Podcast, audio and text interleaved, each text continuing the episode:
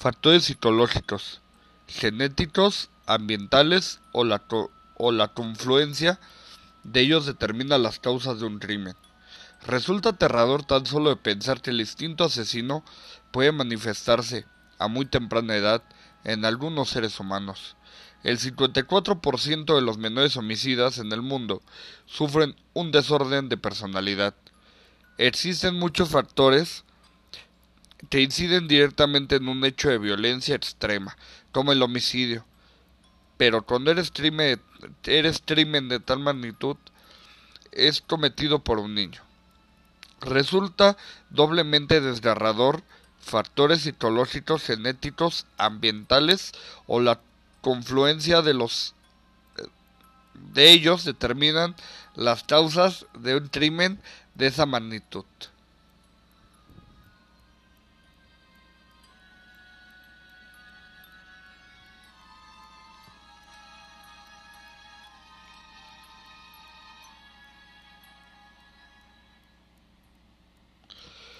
Hola, muy buenas noches.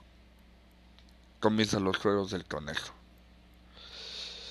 Pues este fue el pequeño intro con el que empezamos el número 10 ya de la temporada 0 para cerrarla. Hoy se termina la temporada 0 y eh, vamos con un tema que hemos estado pensando y, y bueno pues lo que hemos decidido es la infancia cuando se corrompe o uno definitivamente nace nace con ese problema y te conviertes en el asesino serial más joven del mundo. O, o el joven asesino serial del mundo.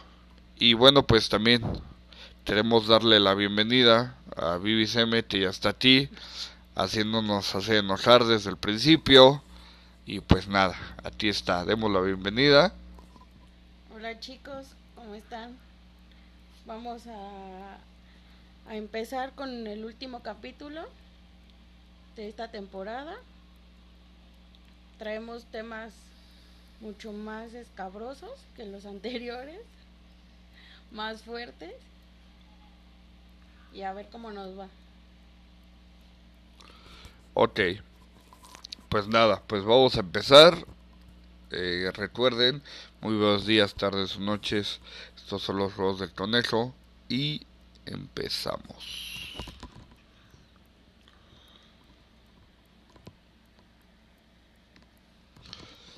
Jesse Harding Pomeroy, 29 de noviembre de 1859 al 29 de septiembre de 1932 fue un criminal estadounidense que se convirtió en la persona más joven condenada por delito de asesinato en primer grado. En la historia de Estados Unidos de Massachusetts es uno de los primeros casos famosos de niño asesino. Apodos: el sádico bribón, el diablo rojo, el chito torturador, el demonio. Nació en Charleston, Massachusetts, y falleció a los 72 años en el mismo lugar. Entre 1871 y 1872 hubo informes de que varios niños habían sido atraídos a zonas remotas y atacados por un muchacho mayor.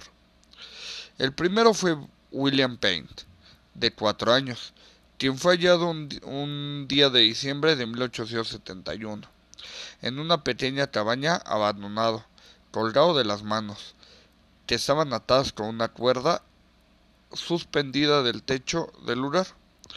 Su espalda estaba cubierta de laceraciones. No fue capaz de denunciar a su atacante. El siguiente fue Tracy Hayden, de siete años. En febrero de 1872, Pomeroy lo ató y lo torturó. Del ataque Heide resultó con los ojos morados, los dientes frontales partidos, la nariz rota y el torso cubierto de heridas. Tras este episodio, la policía solo pudo enterarse de que el atacante era un muchachito de cabello castaño. A mediados de abril de 1872, Pomeroy atacó a un niño de 8 años, Robert Mayer, al que había prometido llevar a ver el circo. Lo desnudó casi por completo y mientras lo fustigaba con una vara, lo obligó a maldecir. Mayer reportó que mientras Pomeroy lo golpeaba, se masturbaba. La policía comenzó a actuar interrogando a numerosos adolescentes de cabello castaño. El 18 de marzo de 1874 llegó la niña Tate Turran, de 10 años, a preguntar por un cuaderno de notas. Pomeroy le dijo que, te daba un cuaderno y que había que buscarlo en el sótano. Tate lo acompañó. Confía y sin un problema fue sometida velozmente por Pomeroy, quien con su navaja de bolsillo la derolló brutalmente. Pues esa es la historia de Pomeroy. Eh, se dice que es el asesino más joven. Y este. Ah, ah, ah, y, pues nada. No hay mucho que agregar. Eh, se comenta que Pomeroy no tuvo una sentencia como tal. Y eh, murió pues la verdad es que murió a los 72 años. Todo fue a base de, enfermedades y, diferentes cosas. Nunca tuvo un, un este, juicio como tal. Bueno, la que sigue en la lista es Marie Florabel. Nació el 26 de mayo de 1957. Eh, fue encarcelada en diciembre de 1968 en Reino Unido y nos cuentan que la madre de Maribel era una prostituta que llevaba a los clientes a su casa y ponía a ver a su hija lo que ella hacía. En algunas ocasiones ella agarraba a Maribel para que los clientes tuvieran sexo con ella. hay familia cercana que decía que la mamá no quería a la hija y que muchas veces trató de asesinarla y quiso hacerlo pasar por un accidente eh, Maribel junto con una amiga eh, le hablan a un primo de Maribel para que juegue con ellos, pero el niño se cae y se pega en la cabeza y se muere. Cuenta Maribel en su diario que ella sintió emoción al ver cómo su primo era el que fallecía. Pero después eh, las niñas escriben una carta a la policía diciendo que habían asesinado a alguien. Eh, fue encarcelada por estrangular a un niño de cuatro años. Ella iba a cumplir 11 años. En el segundo asesinato que ellas cometen, dicen que Maribel le echa la culpa a la amiga. Le echa la culpa a la amiga, pero la amiga resulta que le decía a Maribel que no le hiciera nada al niño, porque le pega con una piedra en la cabeza y le y le quita los testículos al niño. Cuando hacen eso, las niñas van a la casa de la familia del niño y hacen preguntas de qué es lo que había pasado. Y eso hizo que la familia del niño al que mató Maribel sospechara. Sí, porque se veía como que muy obvio, ¿no? Sí, empiezan a sospechar, le hablan a la policía y cuando detienen a las niñas, Maribel dicen que siempre salió con una sonrisa en la boca, como si hubiera como si estuviera haciendo una broma o fuera un juego. La llevan a un a un psiquiátrico porque dicen que no la pueden condenar. La llevan a un psiquiátrico, a su amiga no la sentencia, pero ella sale a los 23 años. Eh, mete un, una demanda para que ella no pueda ser este relacionada más con ese caso y pueda cambiarse de identidad, que es lo que hacen, la cambian de identidad y se va a vivir a Washington con su hija y de ahí ya no se sabe nada de ella. Ya, muy bien. Um, bueno, George Junius Stinney Jr. 21 de octubre de 1929 16 de junio de 1944. Fue a la edad de 14 años la persona más joven ejecutada en los Estados Unidos en el siglo XX y en el último menor de 16 años. 70, eh, 70 años después se declaró al joven inocente. Verdaderamente nunca encontraron razones y motivos, según la policía, eh, después de 70 años. Para verlo este electrocutado, porque él no lo encarcelaron, prácticamente fue directa. Me parece que es un niño que era de raza negra. ¿no? Así es, efectivamente. Y que fue lo, bueno, lo que yo llegué a leer es que fue, lo, el niño iba pasando en la bicicleta y iba pasando por el lugar de los hechos y le adjudicaron al niño el- lo que había pasado.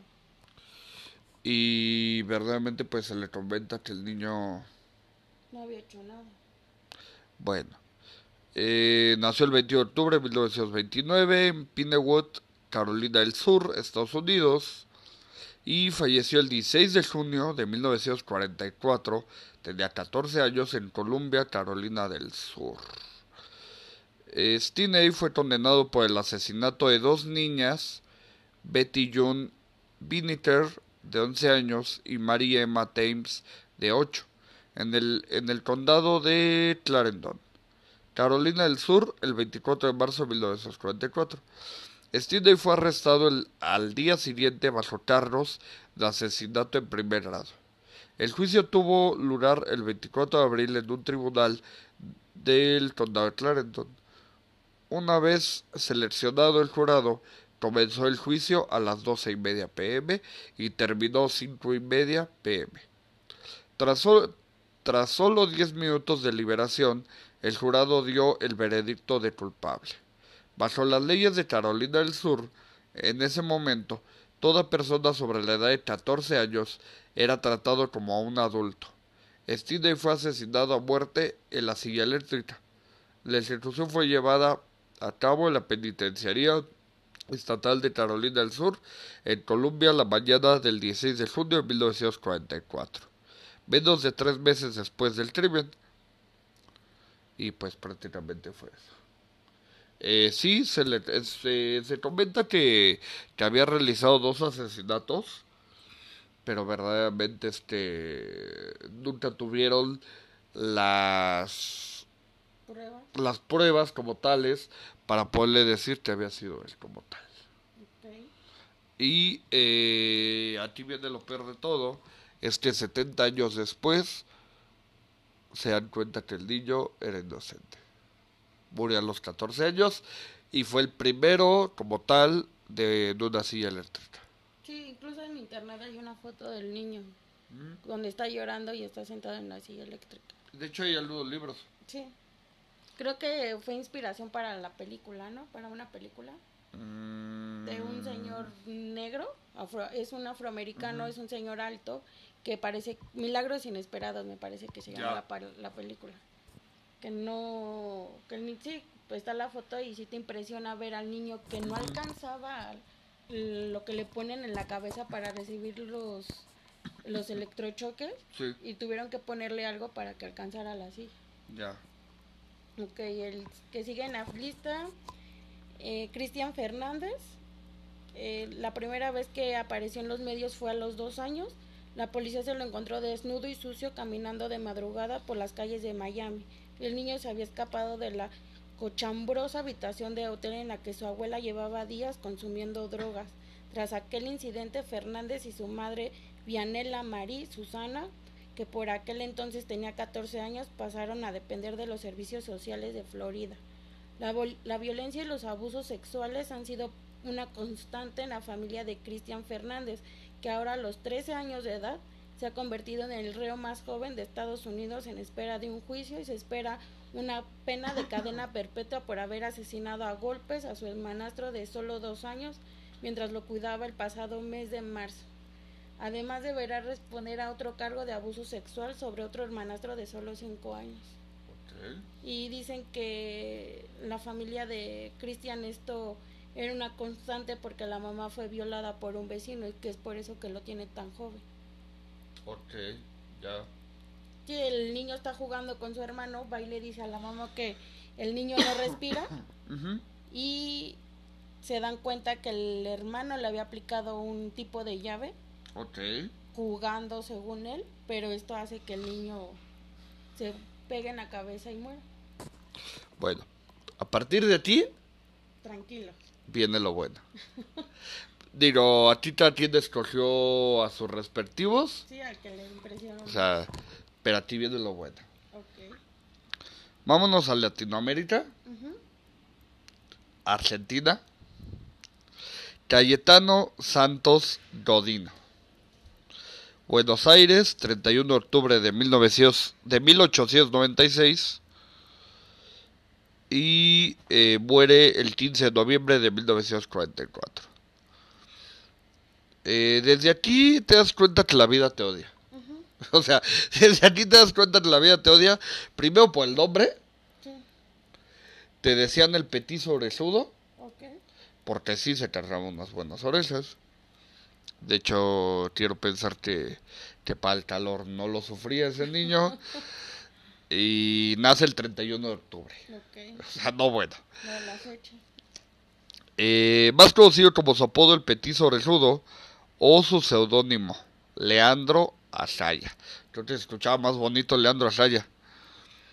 Eh, fue, fue un joven asesino en serie, uno de los mayores sociópatas de la historia argentina, ya que a principios del siglo XX fue responsable de la muerte de cuatro niños, siete intentos de asesinato y el incendio de siete edificios. Eh, bueno, se le conocía como el Petuso Orejudo, Leandro Asaya, de, pues, eh, nace en Buenos Aires, Argentina, y eh, fallece a los 48 años en Ush- Ushuaia, Argentina, causa de muerte, una úlcera gástrica. Ahorita una úlcera gástrica es, o sea, es, o sea, es el pan de cada día, ¿estamos de acuerdo?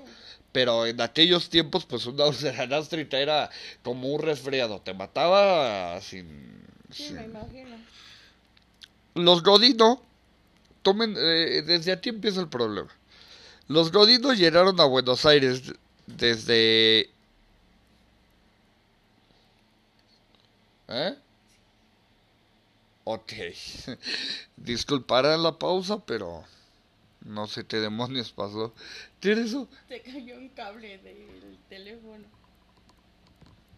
Ok, bueno, hare- haremos cuenta que no pasó nada y prosigamos.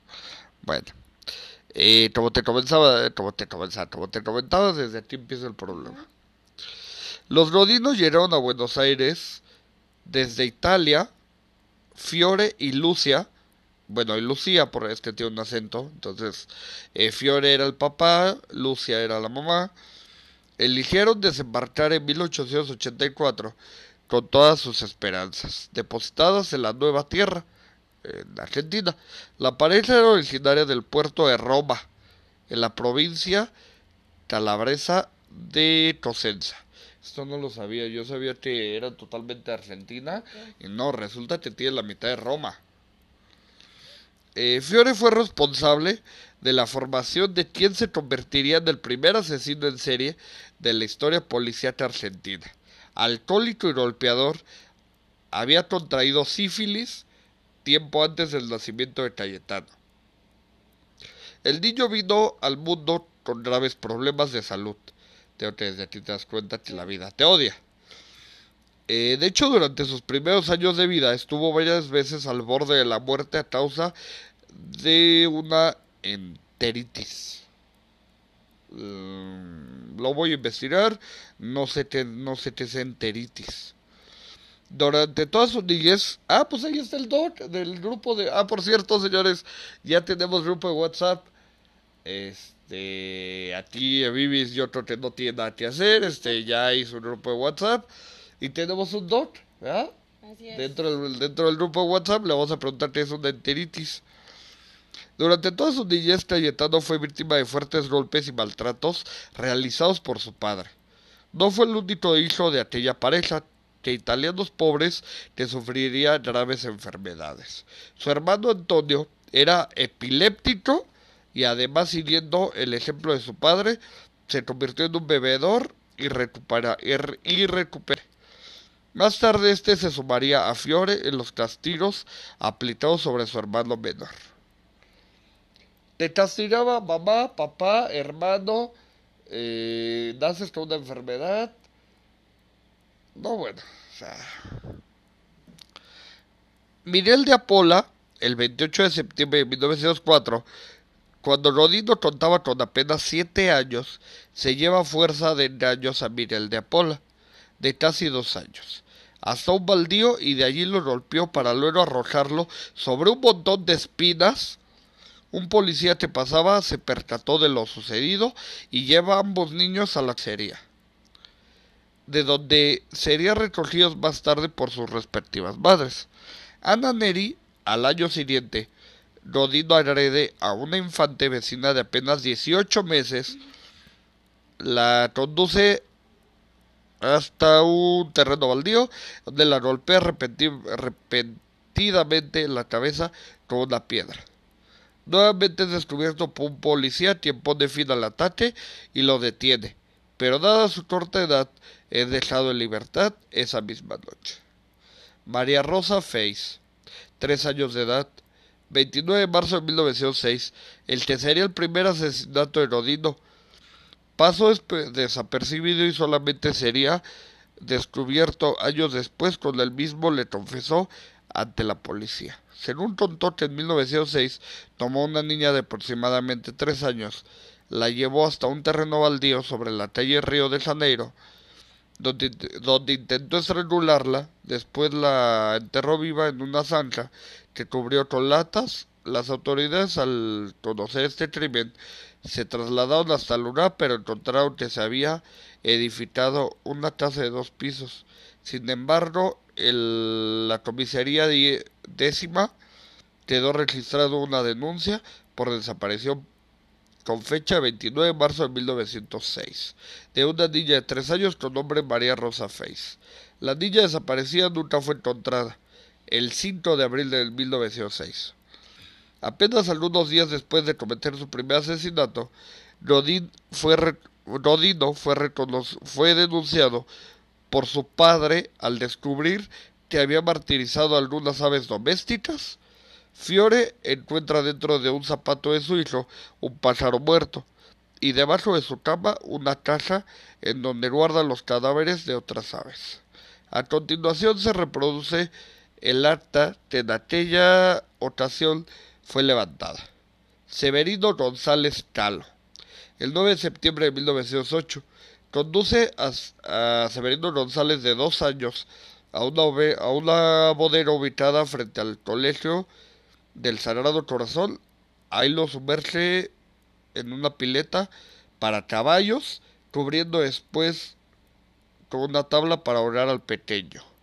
El propietario del lugar, Zacarías, Zacarías Cablilla, descubre la tentativa, pero Rodinos se defiende diciendo que el niño había sido llevado hasta allí por una mujer vestida de negro, de la cual suministra señas particulares.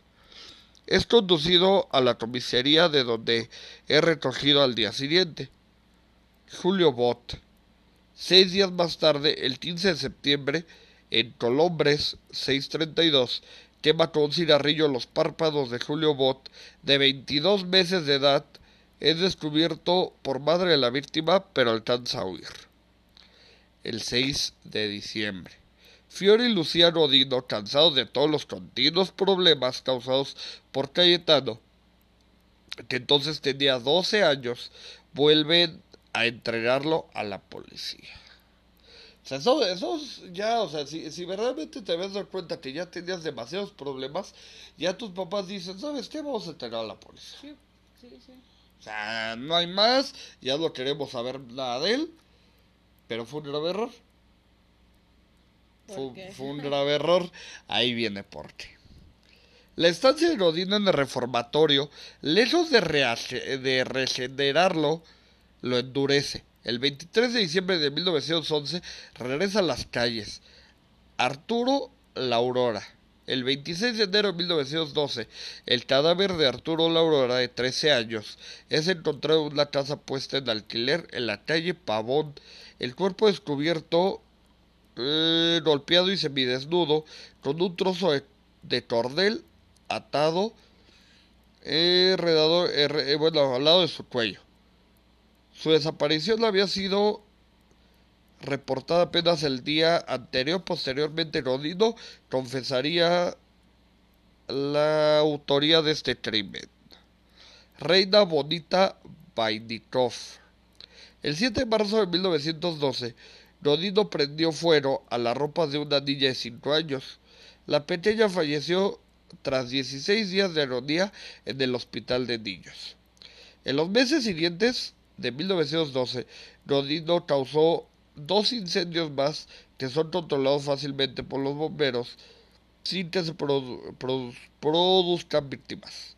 El 24 de septiembre de 1912, mientras trabaja en una bodega propiedad de Paulino Gómez, Rodino mata, tres, a tres, mata de tres puñaladas a una yegua.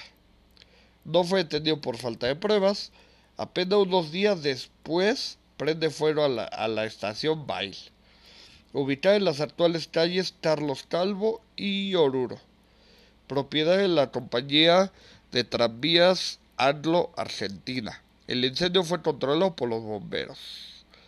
Roberto Russo, el 8 de noviembre de 1912, Dodino convence con engaños a Roberto Russo de dos años para que lo acompañe a un almacén, en donde presuntamente la, le compraría unos caramelos. Lo lleva hasta el alfalfar, a pocas cuadras, en donde le ata los pies y procede a ahorcarlo con un trozo de cuerda que usa para atarse los pantalones.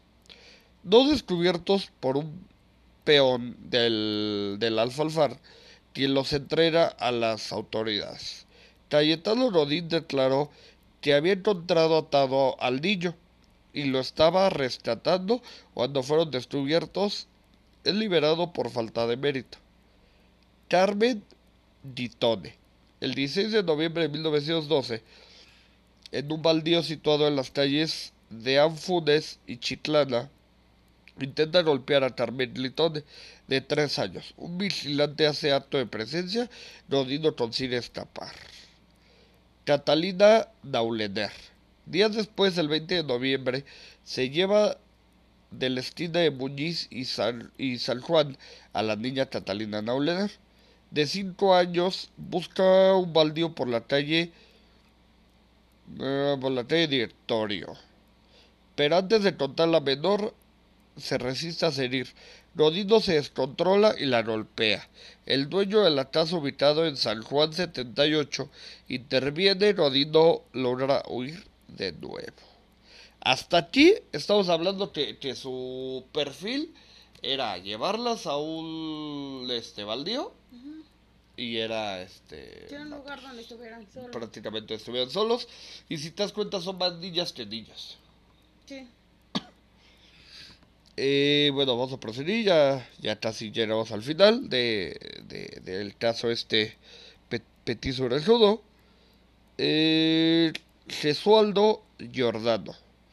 El último crimen de, de Orejudo es, probla- es probablemente el mejor documento de su carrera. El 3 de diciembre de 1912, su víctima de apenas tres años salió como todas las mañanas después de desayunar con sus padres de su casa ubicada en la calle Progreso 2185 para reunirse con sus amiguitos al jugar esa misma mañana. A pesar de los acostumbrados gritos de su padre, Cayetano Rodin- Rodino sale de su casa ubicada en Urquiza 1970 después de vagabundear un rato por las calles Santos Rodino. Eh, encuentra en la calle Progreso al grupo de chicos jugando. Se le suma sin, sin despertar ninguna sospecha. Porque te dice su aspecto de idiota siempre le ha permitido ganar la confianza de sus víctimas. Poco después consigue convencer a Gesualdo para que lo acompañe a comprarte unos caramelos. Un rato antes y sin éxito invitó a María Pelo- Pelosi, de dos años de edad, pero la menor asustada se refugió en un domicilio. Así pues la víctima y homicida se, se encaminan sin apuro hacia el almacén ubicado en Progreso 2599, en donde compran dos centavos de caramelos de chocolate. Enseguida el más chico los reclama, pero Rodino, imperturbable, eh, resuelve dosificarlos. Le permite algunos y le promete a los demás se acepta acompañarlos hasta cierto lugar alejado. La Tinta Moreno, donde actualmente se levanta el Instituto Verdasconi. Una vez en la entrada el chito llora y se resiste a entrar. Pero el asesino lleva hecho demasiado. El asesino lleva hecho demasiado, ni siquiera vacila. Lo agarra con violencia de los brazos, lo introduce en la tinta y lo arrincona cerca de un horno de ladrillos. Lo derriba con fuerza y lo atieta, poniéndolo la rodilla derecha sobre el pecho. Rodino conoce el mecanismo, con apuro pero sereno. Se quita el, se quita el piolín que lleva por cinturón. Se trata de esos lazos de algodón que se utilizan en la albañilería para sostener las plomadas y empieza a enrollarlo en el cuello de Gesualdo. Le da trece vueltas y procede a estrangularlo. Pero Gesualdo intenta levantarse, así que Rodino procede a atarle los pies y manos, cortando la cuerda con un cerillo encendido. De nuevo procede a asfixiarlo con el cordel, pero el chiquillo se resiste a morir. Busca otra manera de matarlo. Rodino se da la tarea de encontrar alguna herramienta adecuada. Su búsqueda lo lleva al exterior del local en donde se topa con el padre de Gesualdo, quien le pregunta eh, por el paradero del niño. imperturbable, Rodino le responde no haberlo visto y le sugiere dirigirse a la comisaría más próxima a levantar una denuncia. Mientras tanto, el orejudo encuentra un viejo clavo de cuatro pulgadas eh, el equivalente pues, son 10 centímetros, eh, regresa con él junto a su víctima y usando una piedra como martillo lo hunde en la sien del niño ya moribundo. Después de cubrirlo con una vieja lámina de zinc, huye de la escena del crimen. Esa noche, durante el velatorio de su víctima, Rodino hace acto de presencia Después de, después de observar durante algún tiempo el cadáver de Gesualdo, huye llorando del lugar. Según declaró posteriormente, deseaba ver el cadáver, aún tenía el clavo en la, en la cabeza. Para su desgracia, los policías, el subcomisario Peire y el principal Ricardo eh, Bassetti ya habían liderado eh, cabos con casos anteriores esa misma madrugada del 4 de diciembre de 1912. Allanaron el hogar de los Rodino y, y, arrestaron a Cayetano. En sus bolsillos encontraron un artículo de periódico aún fresco que relataba los pormenores del asesinato y en sus pantalones restos de, de piolín con el que había ahorcado a Gesualdo. O sea, era, era todo un caso este niño. Eh, ya lo toman, lo llevan al reformatorio, de reformatorio lo mandan a la cárcel y muere de una úlcera este gástrica. No hay, no hay mucho que, contar digo, después de todo lo que hizo. Es, eh, tiene demasiada información. Eh, a lo mejor ustedes me van a decir, pues esto a lo mejor es medio estresante, hubieras contado la mitad. Pero es que cada, cada víctima tenía su, detalle. Y creo que lo más correcto era haberlo leído tal cual. Tal cual está. Sí, yo no había escuchado de él. ¿Nunca habías escuchado el Petuso no, nunca. Pues mira, ahí está. Y si no me recuerdo, creo que Rammstein eh, le editó una canción a él. Ok. Creo que por ahí hay alguna canción, voy a buscarla. Y eh, le edita a él y le edita al, al tarniceo de Rosen. Ay, no me acuerdo. No, es cierto, de. Ah, se me fue. el asesino de. Lo buscamos para. para algo así es. Ok. Eh, Graham Frederick Young nació el 7 de septiembre de 1947 Murió el primero de agosto de 1990 por un infarto y murió en Reino Unido. estuvo condenado a cadena perpetua. En 1961, cuando tenía 14 años, comenzó a envenenar a su familia con diferentes tipos de elementos, produciendo serios problemas de salud en los afectados. Además, el adolescente compraba muchos de estos elementos, elementos en los que frecuentaba el antinomio y la digitalis, mintiendo sobre su edad o simplemente alegando a los vendedores que los necesitaba para experimentos escolares. En 1962 su madrastra muere envenenada. También Graham había envenenado sistemáticamente a su padre, hermana y a su mejor amigo de la escuela. La tía de Young, Winnie, quien conocía la fascinación de su sobrino por la química y los venenos, comenzó a sospechar. También hay que resaltar que Graham mm, pudo haber pasado desapercibido si nadie hubiera conocido su fascinación por la química, debido a que a veces sufría las mismas náuseas y síntomas que sufrían sus familiares, ya que a veces se olvidaba de recordar qué comida había envenenado, por lo que de vez en cuando él mismo la ingería. Sí, él solito se envenenaba. Después de esto, Graham fue enviado a ser analizado por un psiquiatra, quien se quedó sorprendido ante la personalidad de Graham, por lo que recomendó contactar a la policía. Así que el 23 de mayo de 1962, Graham Young fue arrestado cuando tenía 15 años de edad. Una vez detenido, Graham confesó haber intentado asesinar a su padre, hermana y a su amigo. Los restos de su madrastra no podían ser analizados ya que había sido cremada. Jung fue sentenciado a los 15 años de confinamiento en un hospital, una institución criminal para, eh, para débiles, para gente que tiene trastornos mentales. débiles mentales. Sigo con la palabra. No son débiles mentales, no, no son débiles mentales, ¿eh? Es que deben de saber que cuando creé la página de Facebook, escribí que la página estaba dedicada para débiles mentales. Y digo por la palabra. Ma, por favor. Ma, por favor. No, no lo digan. Durante sus años en prisión, Jung había estudiado mucho sobre medicina e hizo varios tests, aumentando sus conocimientos sobre los efectos de los venenos en el cuerpo humano, tomando como conejillos de indias a varios de los internos en el hospital, así como miembros del personal hospitalario a los que dejó con algunos problemas de salud. O se hizo, hizo todo un... ahí en el hospital y en su casa hizo... Todo. A puros débiles mentales. Con su juego de mi alegría. mi primer envenenado. Eh, ¿Te imaginas que así se llamara? Eh, me imagino que debe de haber un juego así, ¿no? Eh, mis primeros envenenados. Mis primeros envenenados.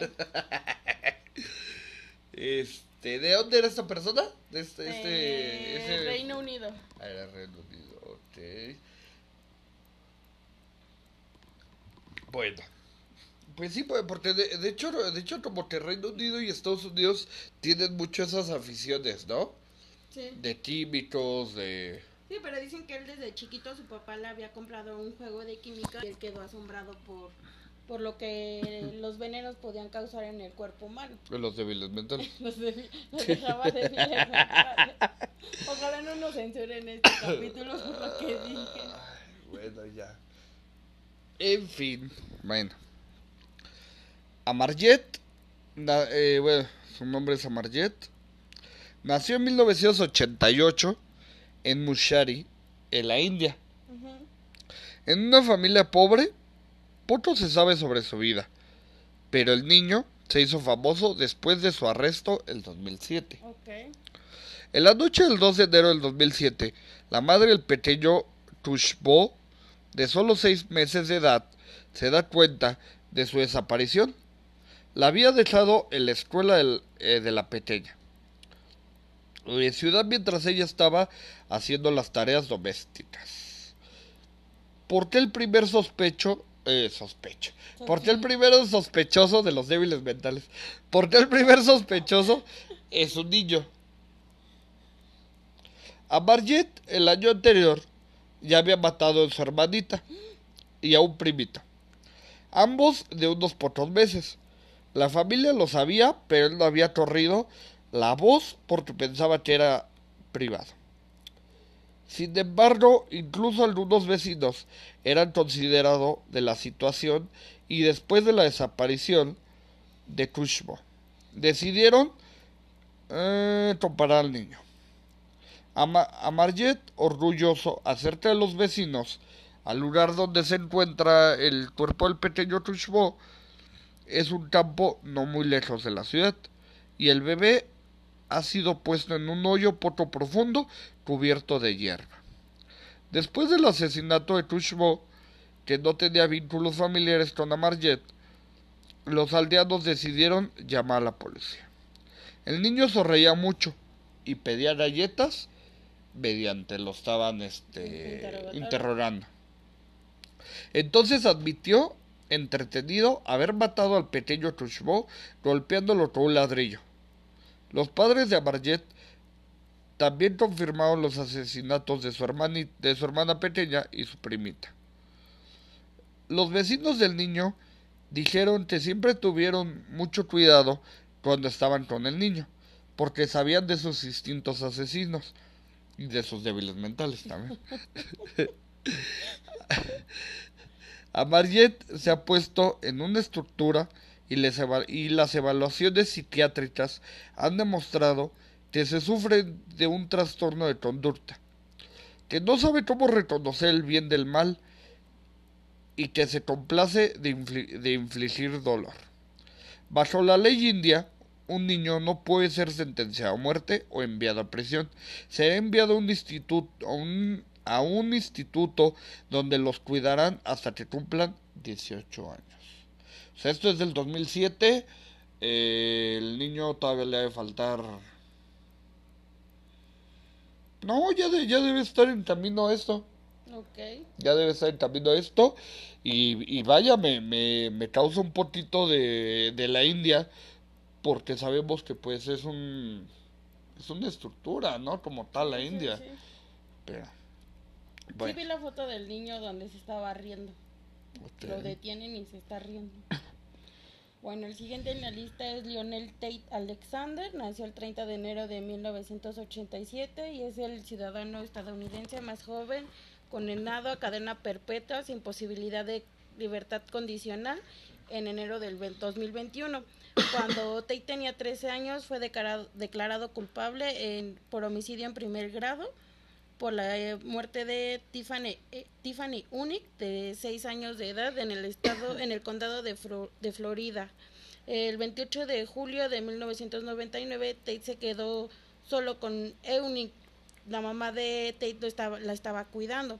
Mientras los niños jugaban en la planta baja, la madre del niño los llamó para que se callaran. Tate llegó 45 minutos más tarde para decir que Unique no respiraba. indicó que pasó lo mismo que el otro niño, que estaban jugando y que dejó de respirar. Así de mamá, ya no se mueve. pero aquí dice que bloqueó la cabeza con un golpe y la niña cayó sobre una mesa. Ok.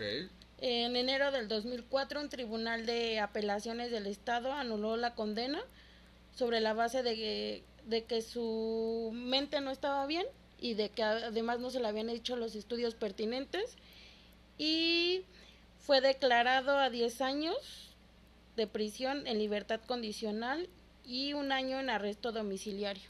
Ok. Ya. O sea, eh, aplicaba la de mamá, estábamos jugando y ya no se mueve. y otro día se durmió, ¿no? Pero 45 minutos. no, sí. O sea, yo, yo digo que aquí también era, era astucia, ¿no? Quizás le ganó el miedo y no supo qué hacer. Miedo y astucia, ¿por qué? Porque no podía decirle en el momento y le decía a la mamá. Sí, claro. 45 minutos, pues este a lo mejor se, se iba a dormir o se durmió y ya. ¿Se sintió mal?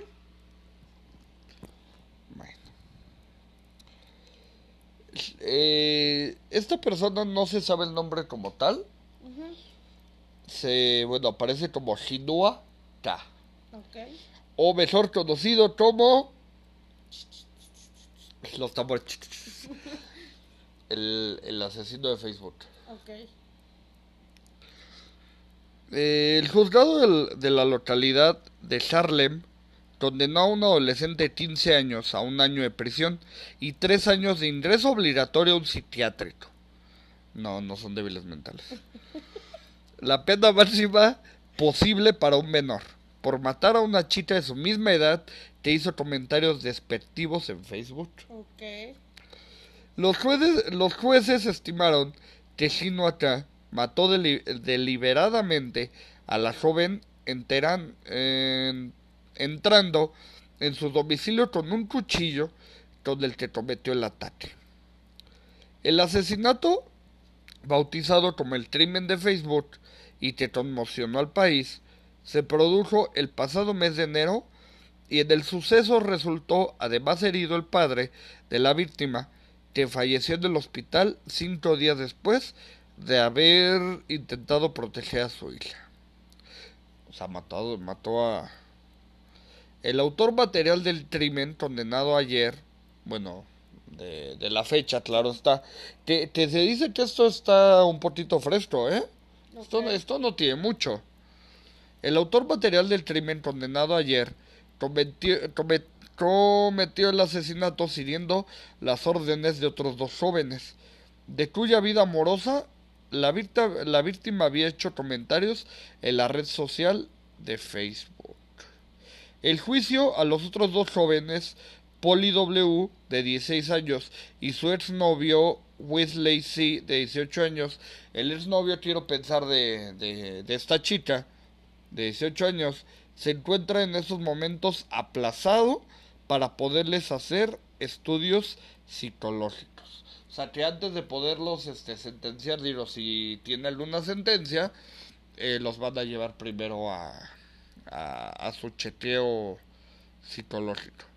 El autor del asesinato adjuntó que fue amenazado de muerte si no cometía el crimen, mientras que la acusación estimó que se le ofreció una cantidad de dinero presuntamente menos de 100 euros por matar a la joven.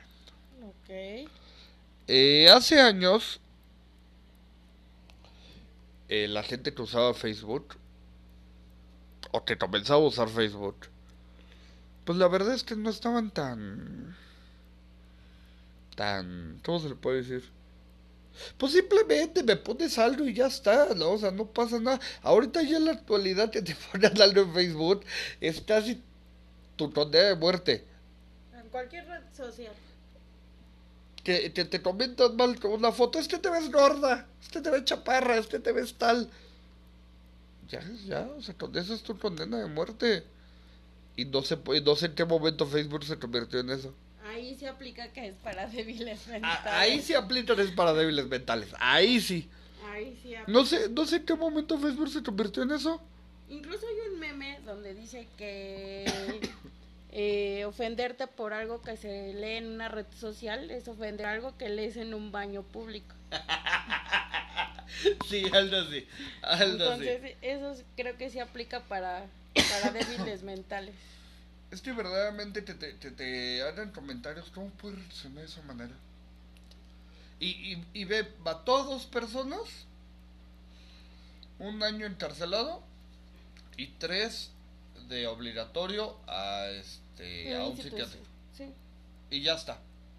Ese es tu, ese es tu eso valía la vida de eso es lo que persona. valía las dos personas. Sí. Bueno, el papá porque digo, lo hieren y ya después este va al, al hospital.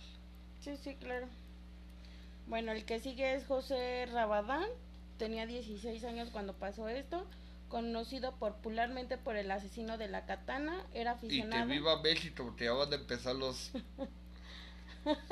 Era aficionado a las artes marciales, los juegos de rol, las armas blancas e internet. Rabadana planificó el crimen con varios días de antelación tras considerar que sería positivo para su vida y la de su familia. A las seis y media de la mañana, el primero de abril del 2000, Rabadán se dirigió a la habitación de su padre y mientras dormía le infligió varias heridas mortales con una katana japonesa de 71 centímetros de hoja. A continuación fue a las habitaciones de su madre y de su hermana de nueve años y con síndrome de Down, que se habían despertado por el revuelo, y las hirió de gravedad con la katana para después rematarlas con un machete. Las víctimas sufrieron amputaciones de sus dedos mientras se defendían por los cortes. Consumados los asesinatos, puso sendas, puso, las puso en bolsas a los cadáveres y los trasladó al cuerpo de baño. Luego cogió el teléfono móvil y 15 mil pesetas y se marchó de casa sobre las 7 de la mañana. Rabadán fue detenido dos días después en estación de tren de Alicante. En un rápido y polémico juicio y amparado por la ley del menor, aprobada en enero de ese año, Rabadán fue condenado a seis años en un centro de menores y otros dos en régimen de libertad vigilada. Ok, para que más o menos se den una idea de, de esto, en España ya no existen las pesetas, ya son euros, se han convertido en euros. Para que más o menos se den una idea. Dos, ¿qué demonios hacía el niño con Lula Tatala? Pero era su, su fascinación. Pero, Sí, o sea, hay niños de dos años con celular, de padres débiles mentales. más o menos. Bueno.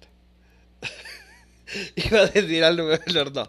Ya, ya sabes por dónde voy, ¿verdad? Dilo. No. ¿Dó- ¿Dónde escuché esto, Pati? ¡Ay! Me están golpeando. A, a ti, a ti no nos hemos que un niño te, ya tiene celular. Ah, yo No mu- nombres. Yo conozco, discúlpame, pero conozco muchos. Además de que hay niños con celular, hay niños que dejan en la calle haciendo lo que quieren. Entonces no entremos en. Pero nosotros tema. ahorita conocemos uno. Cero. Bueno, te dije, no voy a decir Pero nombres. no va a tener una katana. Pero tiene celular. Pero nada más juega Candy Crush. A los dinosaurios. No los dinosaurios. Bueno. Eh, ¿Por qué les decía que empezaba lo bueno? El siguiente es mexicano. Ok. El asesino de la ballesta. Uno de los asesinos más conocidos de la historia criminal. No es cierto, ese no es mexicano, este es español también. El siguiente es el mexicano. Y creo que tú también tienes un caso mexicano. mexicano. De hecho, hay dos. No, este también es español. El asesino de la ballesta. Uno de los asesinos más conocidos en la historia criminal española sacudió una pequeña población del Maresme. Era, era el 6 de febrero de 1994 cuando Andrés... ah, no. A ver, a ver, a ver. Aquí, aquí hay un pequeño error. ¿Cómo se llama el tuyo de la katana? El- la katana se llama José Rabadán. Y resulta que el de- la ballesta también se llama igual. También se llama igual. Pero dice que se llama Andrés y tenía Mm, 21 años. No es el mismo. No, no tiene 21 años. Ah, no sé. haber visto la historia en internet y Bueno. ocurrió, ocurrió hacerlo. Vamos a omitir el nombre. No es Andrés Rabadán, es... No, sí es. Y tiene, y tiene 21. Pues miren, que yo creo que los apellidos no sé si coincidan. Vamos a, pues vamos a darle, ¿no? Ya te lo tenemos aquí.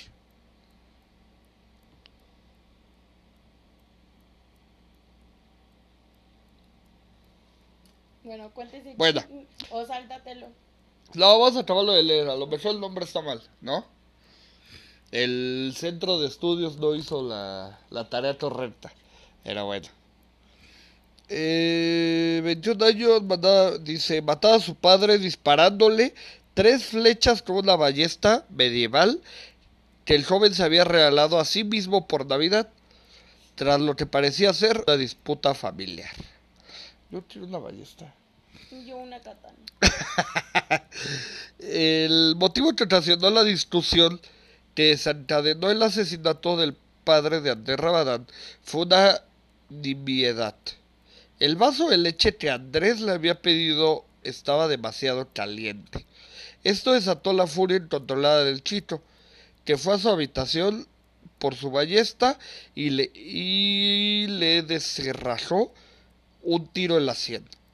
Al ver que sería con vida, puso fin a su sufrimiento, disparándole otras dos flechas en la frente y nuca.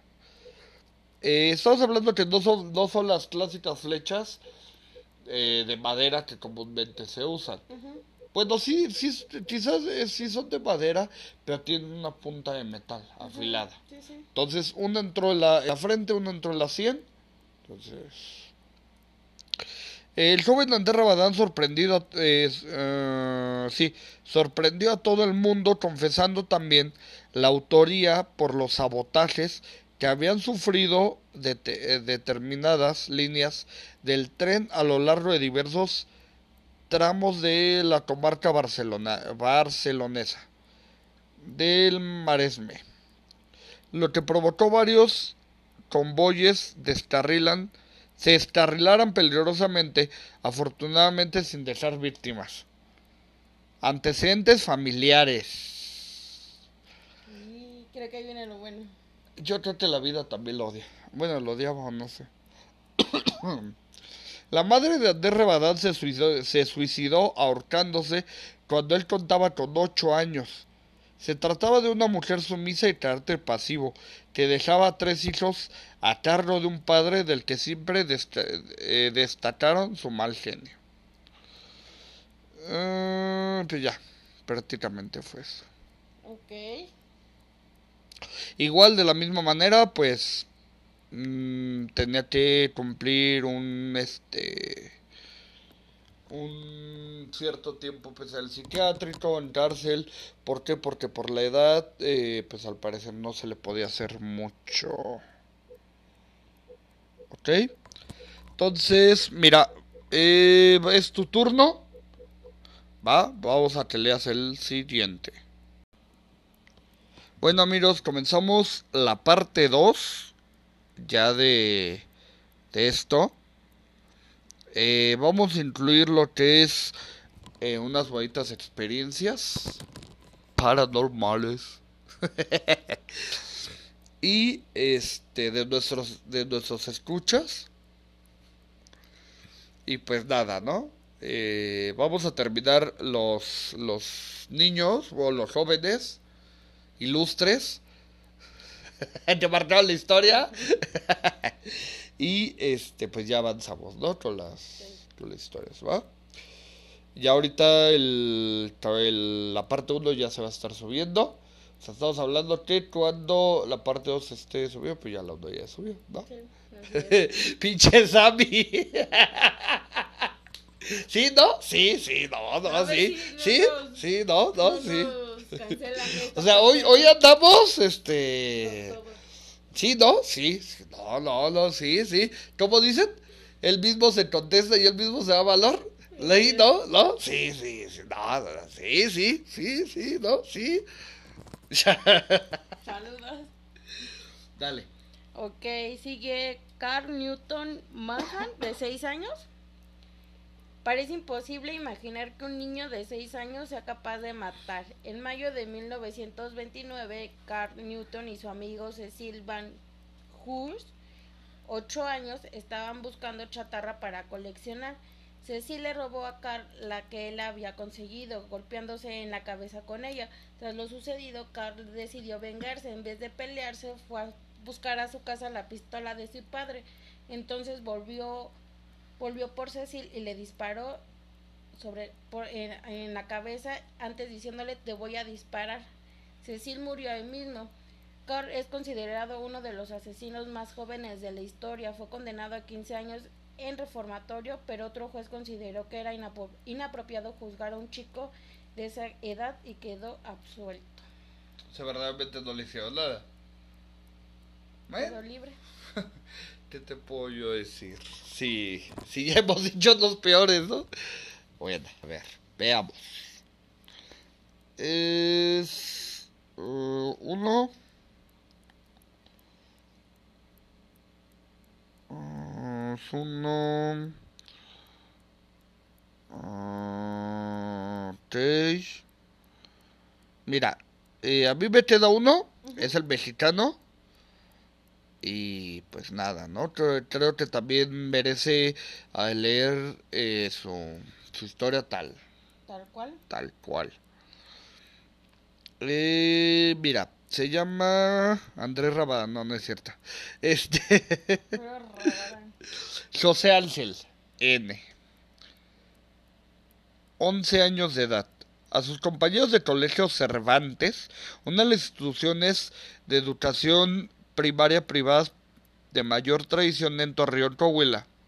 Minutos antes de disparar dos pistolas tipo escuadra en contra de alumnos y, y profesores y lo operarse un tiro en la frente. Estudiante destacado del sexto grado, el homicida y suicida disparó de manera indiscriminada en contra de sus compañeros de primaria y secundaria. Hirió en pies y abdomen a cinco alumnos y en un brazo al profesor de educación física, Aldo Omar Saldívar Jiménez, de 50 años de edad. ¿Educación física de 50 años? Posiblemente. ¿Qué, qué no, qué no para educación física deben ser jóvenes? Mm, Quizás por eso les caía bien ese maestro. Bueno. Dice, después José Ángel mató a la maestra María Asaf Medina de 50 años, quien trató de detenerlo, de quien trató de detenerla. Frente al cuerpo de la mujer, en medio de uno de los pasillos que comunican al área de salones de clase, con una cancha de básquetbol, el menor colocó una de las pistolas en su frente y saltó al gatillo. Estamos hablando que después de haber hecho todo eso, eh, se paró enfrente de donde está la, la de y ahí se dio. Hoy es el día, dijo el niño antes de matar a su maestra y suicidarse. Hoy es el día, dijo el niño. Eh, dice sábado 11 de enero del 2020, Torreón, Coahuila. Hoy es el día. De 11 años de edad, a sus compañeros colegios de bla, y pues ya. Estamos hablando que este niño, las armas le, pertene- le pertenecían a su abuelo. Y su abuelo no tenía eh, permiso para portarlas. Las tomó de ahí. Dice que las guardó este en el baño. O sea, las, las guardó en la, en- en la taza. Y eh, comenzó a... Bueno, de ahí mismo dice que sale del baño, la maestra ve, y así como lo ve, comienza a disparar. O sea, sin, sin decir nada, comienza a disparar.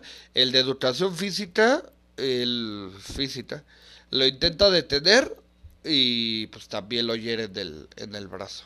Y aparte de todo eso, pues a todos los niños en, en, en las piernas y varias partes, este, hirió a varios. Hirió a varios. Ya después de hacer todo eso, eh, se pega un tiro a la frente. De hecho, hay, algunas fotos. Las fotos este, fuertes, pues sabemos que las tenemos que subir a Facebook. ¿Por qué? Porque pues los débiles mentales que tienen las las políticas, pues nos van a censurar. ¿Sale? Porque re- recordemos que yo ya tuve un problema con este ya tuve un problema con un video era las, la de las leyendas del metro que por subir a la niña me lo tiraron Sí. Débiles mentales entonces lo que voy a hacer es, es subir las fotos a, a Facebook voy a evitar broncas las más fuertecitas las que se puedan van directo a- al video ¿no? Pues creo que ya es el tuyo el último ¿no? Igual mexicano. Este fue de hace dos años. Eh, fue en diciembre de. El 20 de diciembre, para ser exactos, de 2018. El miércoles en la mañana, María de Lourdes, nana de 5 años, encontró sin vida al pequeño de 4 años con una herida de 15 centímetros en el cuello, 7 en el tórax, 2 más en el abdomen y envuelto en sábanas ensangrentadas. En el interrogatorio inicial, el niño de 12 años, hermano de la víctima, confesó que había matado a su hermano en la noche, sin que nadie se diera cuenta. Narró que primero lo asfixió con una almohada, luego lo degolló con un cúter que tomó de la caja de herramientas de su padre, luego regresó a dormir hasta que se despertó por los gritos de la nana. En sus primeras declaraciones ante el Ministerio Público especializado en atender a menores de edad, confesó que mató a su hermano porque sentía celos ya que le ponían más atención al niño que a todos los demás hermanos. En la casa estaban los demás hermanos, uno de 17 años, un niño y una niña de 10 años. Los niños, los hermanos cuentan que ellos también se sienten se sienten olvidados por los padres, son son niños adoptados y el hijo natural de la familia del papá y de la mamá era la víctima. Los niños estaban solos en la casa con la nana porque la mamá estaba fuera de la ciudad y el papá estaba en una casa de la colonia Roma, si no me equivoco, trabajando. Es un escultor muy importante en México y estaban los niños a cuidado de, la nana. Sí, de, hecho, eh, yo leí yo leí esa parte. De hecho, yo fui el que te lo propuse ese. Eh, la mamá vive en Puebla. El papá es es este escultor, pero no vive cerca y los dejan que una nana los pues los los cuide, ¿no? A ti lo, a ti lo que yo no entiendo es de que ok, tienes un hijo. Vamos a cuidarlo. No puedes, está bien, que se lo lleve la nana, órale. ¿Por qué adoptas cuatro más? Sí, dicen que el niño de 12 años, el que mató a su hermanito, ya tenía antecedentes de violencia, iba al psicólogo y que en la escuela fue reportado por sus compañeros en dos, en dos ocasiones porque los golpeaba sin razón ni motivo. Entonces, eso, eso es lo que yo no entiendo, caramba. Si no lo vas a cuidar, pues nada más con uno, ¿por qué adoptas cuatro más? Uno natural no lo puedes cuidar. Y es el de Nativitas, ¿no? Sí, en la calle de Nativitas. La calle de Nativitas. Ok. Bueno. Eh, yo había dicho que íbamos a hacer experiencias paranormales o historias paranormales de, de, personas que les ha pasado, ¿no? Eh, se nos cruzaron ahí un poquito también lo del tema de los niños. Entonces, para, para que no sean ni uno ni otro, como dirían las mamás, ni tú ni el otro, o sea, así como dicen que... Así como dicen, ¿no? O sea, ni tú ni él, pues vamos a hacer los dos, ¿no? Entonces, mira, vamos a comenzar con uno que nos hicieron amablemente el favor de llegar y se llama Niños el Amor. Estábamos en la sala de autopsia cuando nos llevaron el cuerpo de un niño de aproximadamente nueve años. Nos pidieron que lo revisáramos de inmediato, ya que al día siguiente sus familiares llegarían a recogerlo a temprana hora. Eran más de las nueve de la noche, así que cuando terminamos el informe del cuerpo que teníamos en la mesa, nos tocaba realizar la autopsia al niño. Se veía que era un niño simpático. En su cara aún tenía una sonrisa. No quise tocarlo, ya que para mí era duro tener que revisar un cuerpo de un angelito. Así que le pedí mi ayuda que le hiciera el informe de vista nada más. Ya que nos habían dicho que el niño murió a causa de un golpe que recibió en la cabeza cuando jugaba con su hermanita. Eh, terminamos el informe cuando entró otro, otro cuerpo pequeño. Esta vez era una niña de 5 años. Lo curioso es que este murió de la misma manera, porque le tiraron una cruz de madera a la frente, como a mí. Siempre coincidencia, de, eh, de la misma manera simple coincidencia pensé. Al igual que al niño, nos pidieron que lo revisáramos de inmediato, porque sus familiares llegarían temprano a recoger el cuerpo. Como ya dije, para mí era duro tener que revisar el cuerpo de un niño, así que hicimos de la misma rutina un informe de vista. El tiempo pasó rápido. Ya era la una de la madrugada cuando decidimos ir a descansar un poco. Teníamos un cuarto pequeño donde podíamos descansar tranquilos. Después de platicar un rato, me quedé dormida cuando de repente una voz me despertó. Era la voz de una niña, que venía del pasillo. Yo quedé helada, me imaginé lo peor, estando en una morgue. Quise despertar a mi ayudante, que se había quedado del otro lado, donde había un sofá, pero me di cuenta que no estaba. Qué raro, ¿a dónde habrá ido? pensé. Estaba tratando de averiguar de quién era esa voz, cuando escuché un grito que venía del pasillo. Salí a ver lo que estaba lo que pasaba cuando vi unas sombras que entraron a la sala de las autopsias. No le di importancia. Ya te vi, ya te vi a mi ayudante pálido con una mueca de terror. Lo llevé al cuarto casi arrastrándolo.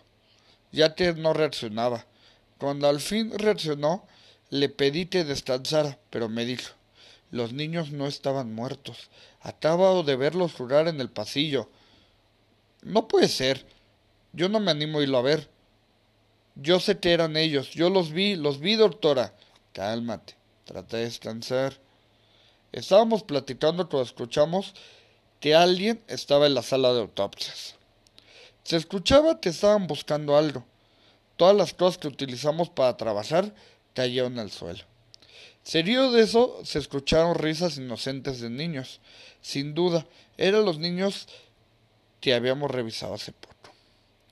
Ya que eran los únicos niños que teníamos el amor esa noche y nunca antes no habíamos pasado algo similar. Sus travesuras siguieron hasta las cuatro de la mañana. Yo no quise salir a ver, ya que la mirada de mi ayudante me decía que no lo hiciera. Cuando por fin amaneció, salimos a ver si en realidad los niños eran los causantes del suceso, pero los cuerpos serían donde los habíamos dejado. Pero, no, pero nos sorprendió ver todo tirado. No había explicación para, para ello. Fue la, peor fue la peor noche que pasé la muerte. Y mi ayudante ya no volvió a ser el mismo. Ya que me comentó te vio a los niños corriendo tras de él y eso fue lo que hizo que soltara el reto. Son tantas cosas que nos han tocado vivir, pero esa fue la peor para mí. ¿Quieres tú agregar algo? ¿Quieres agregar algo, señora? ¿Sobre esta historia? Pues o sobre la historia de la cruz de madera que se cayó en tu. Cuéntale, lo de la cruz de la madera. Ok, tengo una cruz de madera como de 15 centímetros que me regaló mi mamá hace como 5 años. Su jefe se fue a Roma, según ella... Eh, se me cayó. la cruz se la llevó su jefe para bendecirla. Me la trae, me la regala y esa cruz le, le he tenido este entonces. Fue un regalo de cumpleaños. El chiste es que la tengo. ¿A, quién de su cumpleaños le das una cruz de madera? Mi mamá me la dio a mí. No mami. Ok. La tengo arriba de la cama, sobre el marco del espejo. Y Eddie y yo estamos platicando, estábamos acostados platicando, viendo videos. Y quiero mover la cruz y se viene para abajo. Apenas le estoy diciendo cuidado cuando se escucha el golpe, le había caído en la frente Debemos de, Debemos de. De mencionar que en el momento que yo siento el golpe, inmediatamente me estaba apagando la luz. Inmediatamente me estaba apagando la luz, me tomo la cabeza y de yo ya no estaba escuchando, ¿eh? Yo ya no estaba escuchando, me volteé boca abajo por, por el instinto. ¿Y cuánto tiempo me quedé así? O sea, o sea porque... Cuando te hablé.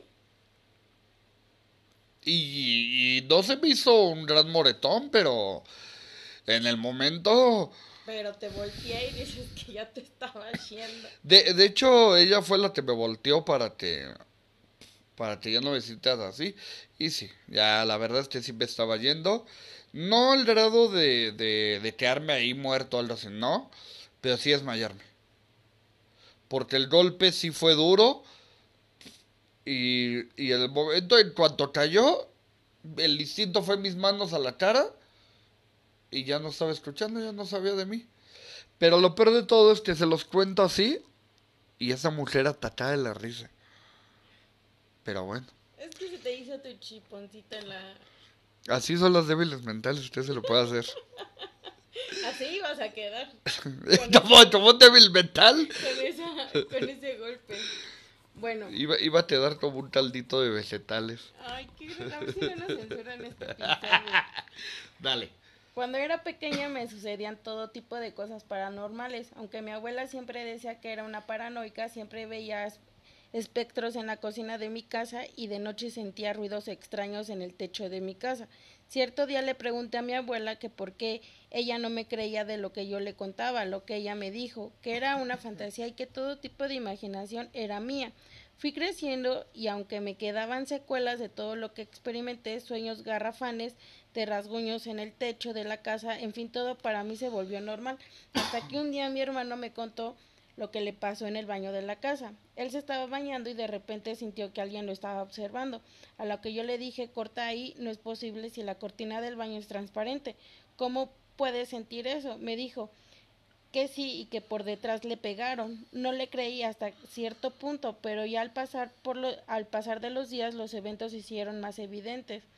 Como mi hermano se despertaba gritando a las 13 a.m. en la casa diciendo que alguien se lo quería llevar y supuestamente mis alucinaciones de ver a alguien ahí en la cocina siempre me creí que estaba loca, pero comprendí que no eso, que uno puede ser frágil, sino que es susceptible a lo extraño sentir cómo se prenden y se apagan las luces, sentir cómo se escuchaba crujir la madera del segundo piso y mi abuela decir que solo eran cosas mías, por Dios. ¿Era la de la cruz?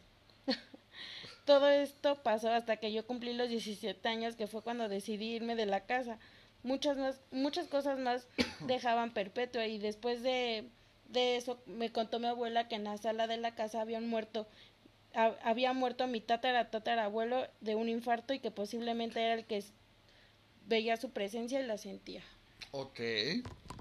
Comúnmente pasa eso, ¿no? Eh, a lo mejor el tatara tatara abuelo no te conoce.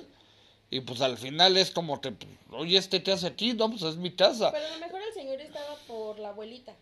Es, es lo que hablábamos de, de, de lo que pasa en la casa, este, la casa negra. ¿Tú por, qué, ¿Tú por qué crees que al final atacan a las personas? Porque en ningún momento piden el permiso, ¿no? O sea, se meten como si nada, la gente.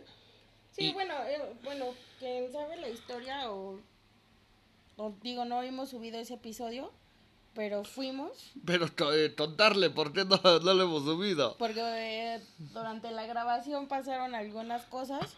Se detuvo tres veces el video eh, me estaban nublando la vista. Para leer. Para, para, para leer y, no me dejaba hacer nada. Cuando lo grabamos y yo lo empiezo a editar y ya está a punto de subir, este... Se borran las fotos. ¿Se borran los videos? Bueno, no se borran, sino... Digamos lo que... Mm, ya no habrían, ya eran archivos Sí, que parecía todo negro, ¿no? Entonces es lo que yo te platiqué, o sea, si yo me muriera en mi casa y llega alguien a mover cosas o hacer cosas, me gustaría que me Les aventarían la cruz de madera. También. me gustaría que me pidieran permiso. Entonces supongo que, pues es lo que hemos leído, hemos visto que muchas veces invaden las casas porque no tienen un techo las personas que llegan ahí y llegan y se meten y creo que lo que menos les importa es si tienes que pedir permiso o no, quieres pasar la noche. Y pues es lo que sucede. Ok, bueno. Vamos a terminar con esta. Y este, pues ya, ¿vale? Hola. Hola. No, no es cierto. Hola. Tengo... No sé qué demonios pasó el día de hoy que andamos los dos. Hola, tengo dos primos que son evangélicos y nos pusimos de acuerdo para orar en mi casa. En la segunda oración yo quedé inconsciente. Se le vino la, se le vino la cruz de madera encima. Eh, no supe no supe más nada.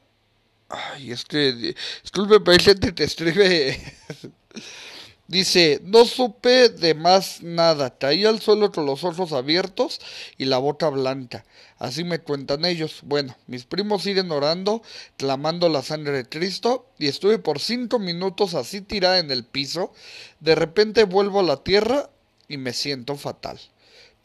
Con fatiga, mareo, malestar general, y me fui calmando poco a poco. Y mis primos estaban. Ya muy asustados, no sé qué pasó ese día, pero fue muy extraño, porque solo era una simple oración. Después eh, vinieron, vinieron otra vez y pasó lo mismo. Me sentía fatal, pero no me desmayé. Ahora me da miedo orar con ellos. Me dijeron que hay demonios en mi casa y por eso me atormentan, porque no quieren que busque de Dios. Así que cuídense mucho y oren bastante. Desde ese día me di cuenta que aquel mal existe, que el enemigo está al pendiente a todo momento. Ok.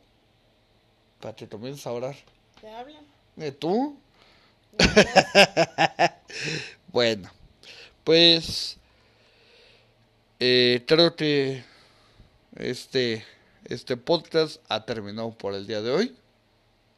Una vez más, Vivis, agradecerte por todo lo que haces, porque estás a ti, haciéndome bullying, me ayudas y pues nada, ¿no? Muchas, muchas gracias. De nada, es un placer.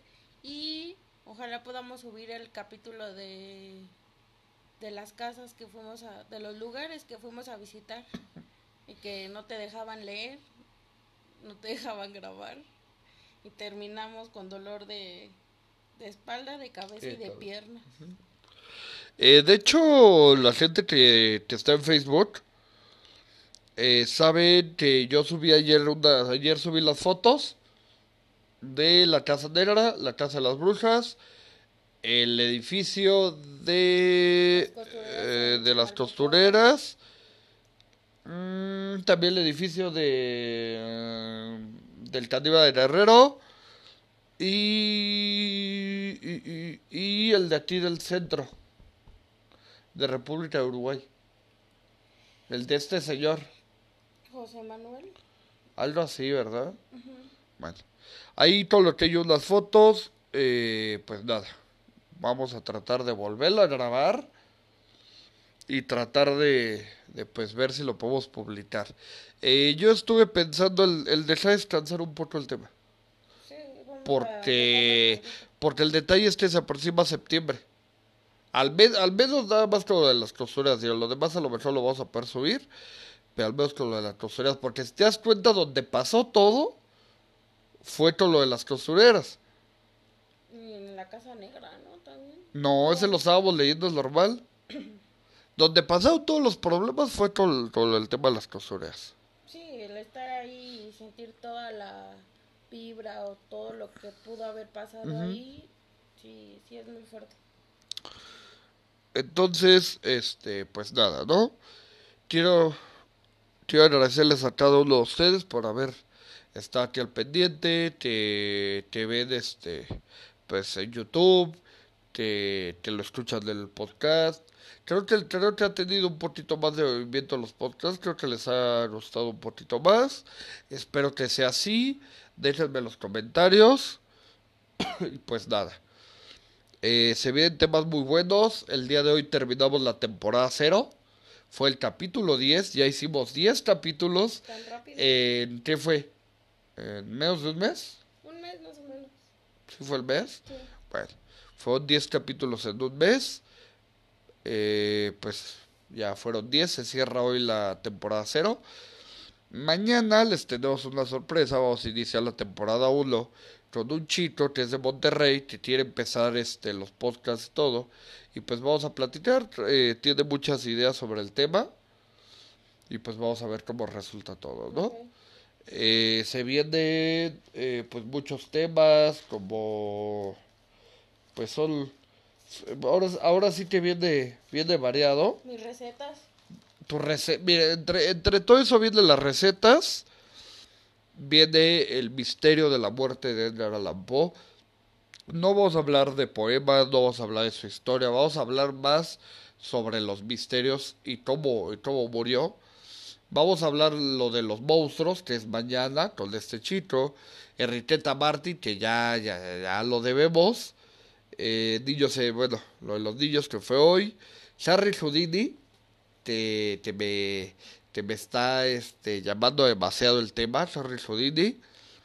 Posesiones, posesiones, pero yo creo que, que de- desde el lado clínico, desde el lado... Desde el lado psicológico, lo, lo, lo médico. Ok. O sea, el, el lado psicológico médico, no tanto el lado de, de que ah, la poseyeron y vino el cura, ¿no? A hacerle, sino vamos a hablarlo más del lado clínico. Perdón. Eh, Ana Bolena, Ana Bolena te, te tiene el récord de más apariciones su espíritu, o sea, ya está muerta, ya como muerta. Eh, trip, Tripto solo siete, por ahí alguien no lo había este, recomendado. Que pues viene el Sasquatch, el Traten. Tú eres Sasquatch, vivís. Este, no, Eh. creo que el Traten, ah, ¿qué más viene ahí? eh, ¿El Megalodón? Megalodón lo voy a meter nada más por Ah. mi mera fascinación por los tiburones. ¿El Sharknado? También. Entonces es otra cosa. Este, bueno, eso viene entre Ptosología. Eh, libros malditos, um, pues es como que los, los conocidos, ¿no? O te, o te tiene un misterio detrás. Y, la, y, y a ti, Vivis, este, est- eh, decidió meter películas malditas. No sé a qué se refiere tan- o sea, como tal. No sé si sea el tema refiriéndose a, a que la película esté maldita como tal. Co- película- Como el, el exorcista, está la maldición, está este la profecía, que también dicen que está este Pero bueno, hay una película, no recuerdo el nombre, es un video que se grabó y todo eso, todo lo que sale en el video tiene símbolos e imágenes satánicas que tienen que ver. Y de ahí meten algunas imágenes y dicen que quien lo ve muere, al estilo aro.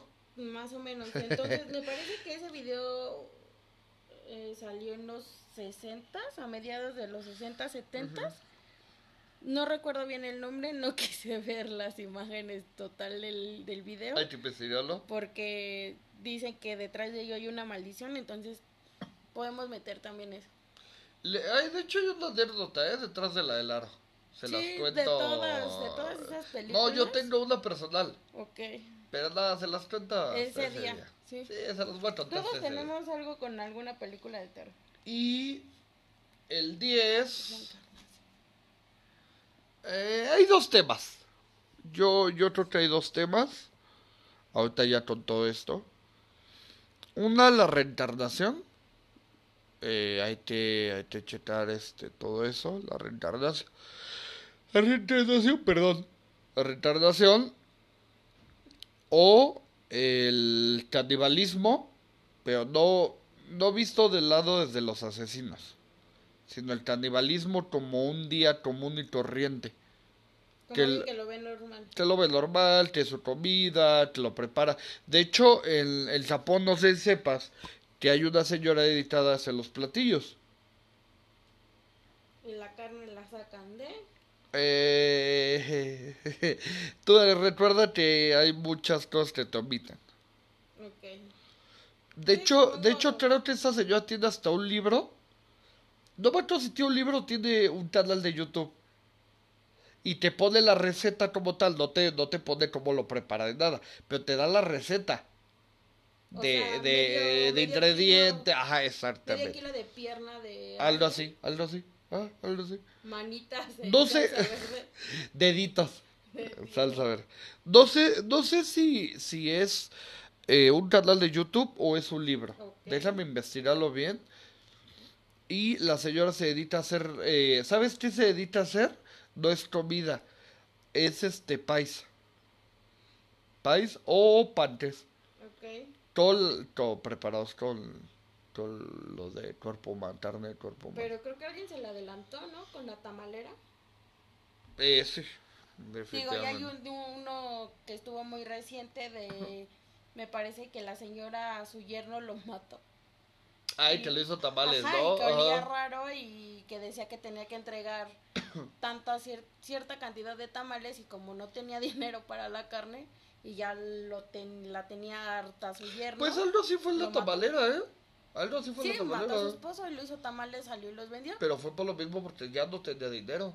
Y ahí- pero ahí va un lado en que sí los vendió la señora. Aquí Aquí- la señora no los alcanzó a Aquí vender. viene el detalle de la tamalera. Se dice que vendió y vendió tamales, vendió tamales, vendió tamales. Uy, qué ricos tamales, señoras, véndame más. A ese grado. Y de repente a un niño le dan uno de verde y le sale un, le alcanza sale un pedazo de dedo. No, O sea, no el dedo completo, sino un pedacito Pedazo. así, o sea, muy pequeño. Supongo que venía la uña. Y ahí es donde, a ver, señor, no está bien. y la mandan directamente a Santa Marta. Qué bueno que mi doña Pelos los prepara de pollo. ¿O de perro? Mm, creo que es de pollo. ¿Está de costa? No lo sé. Tiene pinta de pollo. Bueno, pues mira, nada más este para cerrar ese tema, una, una pequeña como anécdota. Eh, estábamos en una como, como de tacos y este le dicen al señor, sale, ahí está tu pedido. Era una bolsa negra. Se alcanzaba a ver que tenía un como perro adentro. Le sale, ahí está tu pedido. Y se la avientan. El señor no alcanza a agarrar la bolsa. Se escucha el golpe como cae en el piso. O sea, dentro de donde está el de los tacos. Y, y todos nos quedamos viendo así como de... Eh, esto no está bien.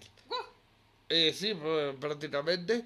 Eh, decidimos no pararle al señor y nos fuimos todos. Decía un amigo de mi mamá que es veterinario, cuando vayas a comer tacos, si ves a un perrito de la calle, ofrécele un poco de la carne de los tacos, porque perro no come perro. Y recordemos que perro no, no come perro. Entonces ahí está, para la próxima que vayamos a los Pues bueno, pues estos son los, los fueros del toneso, ¿verdad, Pandi? Ya está aquí, Pandi. Pandi, ¿verdad? Estos son los fueros quiere hablar. Ya, ya había hecho ahorita, ya había hablado, no sé si se alcanzó a escuchar. Pero bueno, este, esos son los juegos del Toneso. Muy buenos días.